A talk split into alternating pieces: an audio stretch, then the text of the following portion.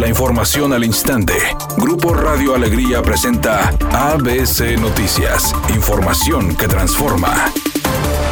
El gobernador del estado, Jaime Rodríguez Calderón, dio a conocer esta tarde que en el último día 50 niños se contagiaron de COVID-19, estadística que demuestra que los menores también se pueden contagiar con el virus, enviando el mensaje para aquellos que quieren que se abran las escuelas. Además, el mandatario estatal recalcó que si los bares y antros de la entidad no respetan los recortes de aforo y los nuevos horarios de funcionamiento, se procederá a clausurarlos a partir de la próxima semana, haciendo un llamado para que los jóvenes no asistan a estos lugares para evitar el riesgo de contagio. Finalmente, aseguró que la intención de las nuevas restricciones no es dañar la economía de las personas que trabajan en el ramo restaurantero y de entretenimiento. Simplemente se busca contener el crecimiento de los contagios. Por su parte, el secretario de Salud en el Estado, Manuel de la O, informó sobre las restricciones de movilidad que entrarán en vigor a partir de mañana viernes y que son aforo al 50%, horario de 5 a medianoche y embarazadas no podrán ingresar a negocios, mientras que las clases presenciales se mantendrán con 30% de aforo, únicamente en nivel medio superior y superior, y en caso de no ver mejoría en las cifras diarias del virus, se tomaría la decisión de ser más estrictos con las restricciones sanitarias.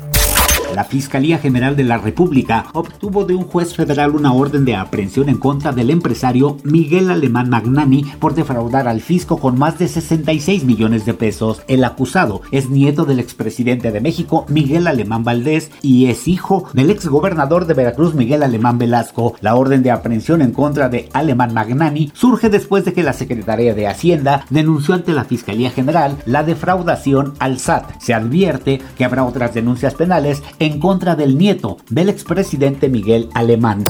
Editorial ABC con Eduardo Garza. Los camiones de dos pisos que en 2019 anunció con bombo y platillo la agencia de movilidad que dirige Noé Chávez, y es que para dar un mejor servicio en la ecovía fueron un fiasco. Los camiones están sin uso, parados, no caben en las estaciones, no cumplen con las medidas de altura y se gastaron 50 millones de pesos, que ahora pretenden recuperar tratando de regresarlos a la agencia. Por lo pronto, los camiones están yonqueados en los patios de la Ecovía, allá en Valle Soleado, en el municipio de Guadalupe. ABC Deportes informa, lista la final de la Eurocopa. Los ingleses vencieron en Wembley al equipo de Dinamarca. Con esto, ahora se verán las caras ante el equipo de Italia. ¿Quién es favorito? Obviamente la casa puede imponerse por parte del equipo de los ingleses que nunca han sido campeones en la Eurocopa. Pero Italia llega con una racha de 33 partidos sin derrota. Gran final de la Eurocopa la que vamos a vivir.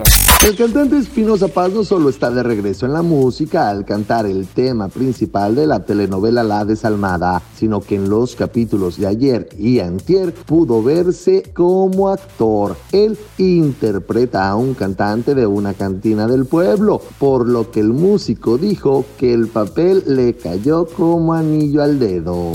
Es una tarde con presencia de nubosidad. Se espera una temperatura mínima que oscilará en los 24 grados. Para mañana viernes se pronostica un día con presencia de nubosidad. Una temperatura máxima de 28 grados, una mínima de 20. La temperatura actual en el centro de Monterrey, 30 grados.